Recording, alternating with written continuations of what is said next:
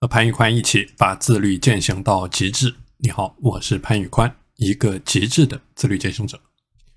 我们说自律，它是一个人一辈子的修行，任何成长都是一步一步做到的。刺激人的、让人短暂兴奋的，都是不好的东西。好的时间管理呢，它应该是循序渐进的，应该是持续优化的，应该是平静如水的，应该是波澜不惊的。所以，在这个世界上，您不用在乎任何人、任何事情、任何观点，您只需要管好自己的时间，做好你自己的时间管理。您把自己的事情给做好了，这个就是你给这个世界最大的贡献。您不能好高骛远，想一出是一出。所以，您所能够做到的，就是在您能够做到的范围内去追求更好的东西。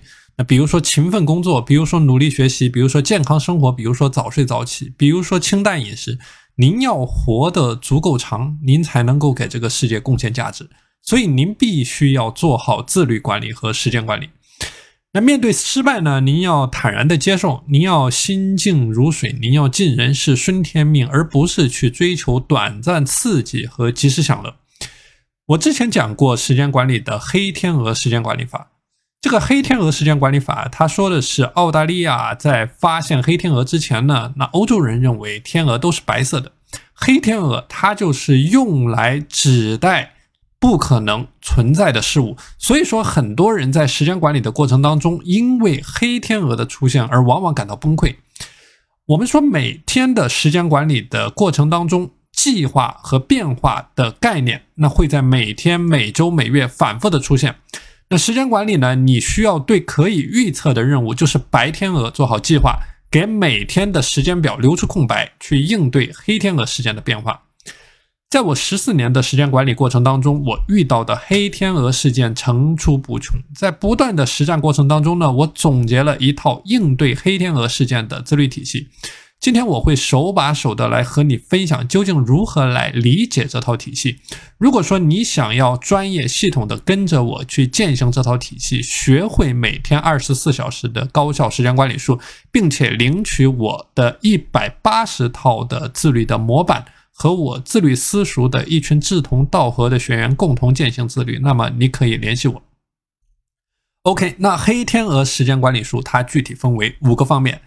第一个方面叫做立刻去解决两分钟之内的黑天鹅。一套好的时间管理的 SOP 呢，能够让你在处理黑天鹅事件所消耗的时间、精力、意志力大大的降低。你在每天都会做出各种各样的决策，比如说你工作的时候应该先做 A 任务还是做 B 任务？你早饭吃什么？你晚上锻不锻炼？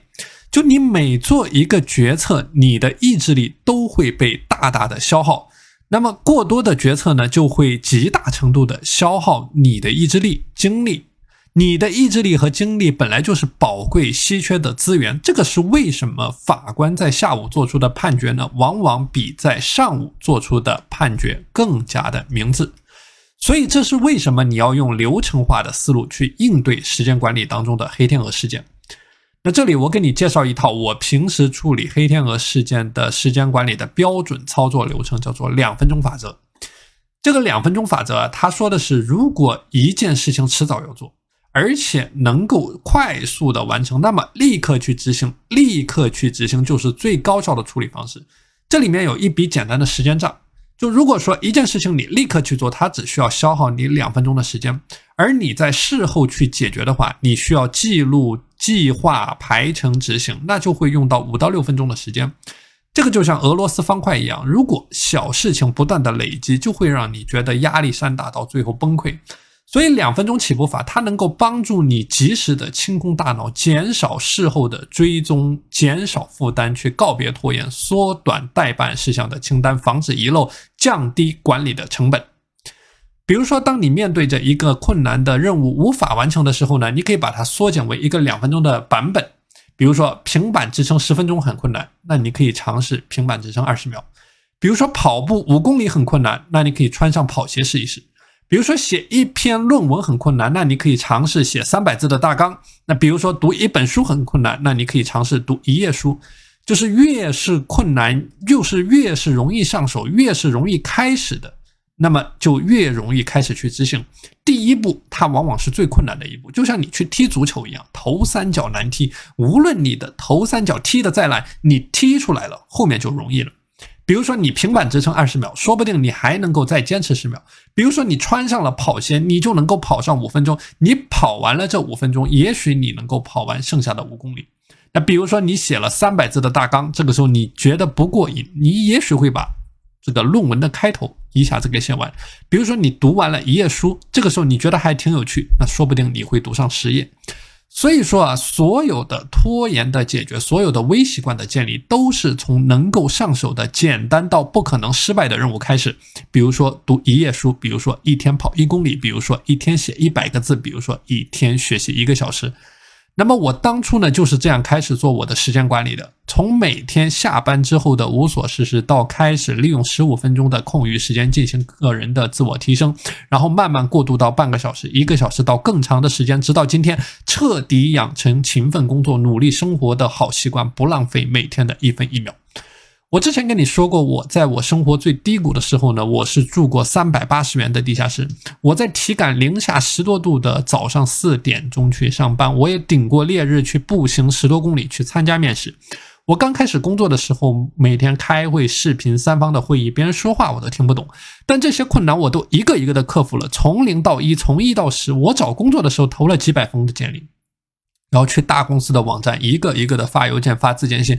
我对着镜子反复的练习面试的技巧。我把面试官可能会问到我的问题，我全部提前背了下来。那么后来我成为了我当时研究生专业上第一个找到专业工作的学生。这都是十多年前的故事。所以这个就是极致自律的力量，这个就是管好你每天时间的力量。如果说我还是每天上班摸鱼，下班躺平，我相信我现在一定处在一个非常困顿的状态，每天会迷茫、焦虑、颓废、懒惰、不自律、不管理时间，一定会把一个人带到深渊。那么，在我的三百六十五天的自律私塾呢，我在每天持续不断的和学员分享如何像我一样去打造极致的个人自律体系。如果你想要加入到我的自律私塾，你可以联系我。好的，那今天先跟你分享关于黑天鹅时间管理方法的第一个步骤。那么第二到第五个步骤呢，我们会在下一期的节目进行分享。我是潘宇宽，我们下期节目再见。